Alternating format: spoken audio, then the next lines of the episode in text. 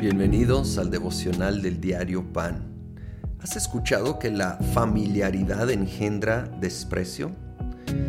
Pues hoy, este 10 de abril, al empezar el capítulo 6 de San Marcos, lo vemos. Jesús regresa a su tierra en Galilea y dice en el versículo 4, en todas partes se honra a un profeta menos en su tierra, entre sus familiares y en su propia casa. En efecto, no pudo hacer ahí ningún milagro, excepto sanar a unos pocos enfermos al imponerles las manos. Y él se quedó asombrado por la incredulidad de ellos. Qué triste. Y creo que esa incredulidad está ligada a familiaridad. Porque ellos lo conocían cuando creció como niño, como adolescente, como joven y decían, pero ¿qué no es este el hijo de José y María? Pues ¿qué se cree él? Y la familiaridad les robó de la fe para ver los milagros que en todas las demás partes estaban viendo. Ojo, cuidémonos de la familiaridad. Es un tesoro crecer en las cosas de Dios, tener acceso a la Biblia, a, poder reunirnos con otros. Debemos hacerlo, es, es algo que nos fortalece. Pero cuidémonos de la familiaridad, porque la misma bendición puede, si no nos cuidamos, convertirse en algo familiar que luego empezamos a tomar por hecho, ya no valoramos, ya leemos la Biblia con un ojo, vaya, sin tanto interés o cuidado, pensando ya me la sé, sutilmente nos puede suceder a todos y necesitamos detenernos y recordar y reconocer. Es la palabra del Dios del universo que inspiró a estos autores humanos a escribir. Estoy aprendiendo del Rey de Reyes y entonces apreciar tanto la Biblia como cuando nos reunimos, sea presencialmente, sea a través de, de una conexión ¿sí? que tenemos que hacer digitalmente.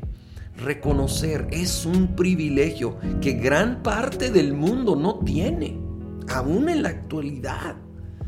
Así que vamos a aprovecharlo. Vamos a aprovecharlo a lo máximo. Ahora el siguiente versículo dice, reunió a los doce y comenzó a enviarlos de dos en dos, dándoles autoridad sobre los espíritus malignos.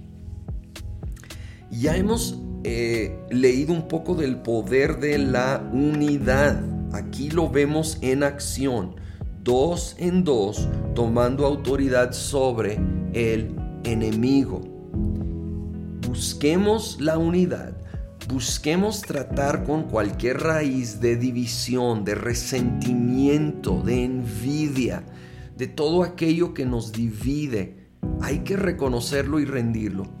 Y cuando se puede, es excelente este patrón de dos en dos. Buscar un compañero o compañera de oración.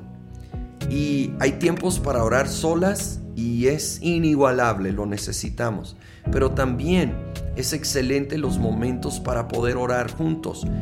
Tal vez ni siquiera están, tienen que estar presencialmente juntos, pero por medio de una llamada, por medio de la tecnología que, que puede ser una bendición, estar juntos, de acuerdo, unidos en nuestras oraciones va a traer una fuerza mayor.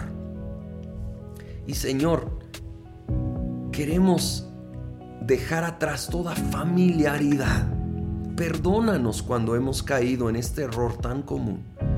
Tú eres asombroso y queremos seguir estando asombrados ante lo maravilloso y bueno y misericordioso que eres.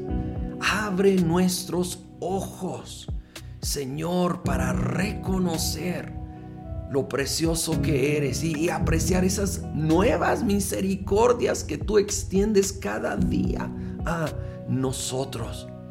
Ayúdanos, Espíritu Santo, si hemos caído en familiaridad o si hemos caído en división, en envidia, en resentimiento, en cualquier cosa que, que divide.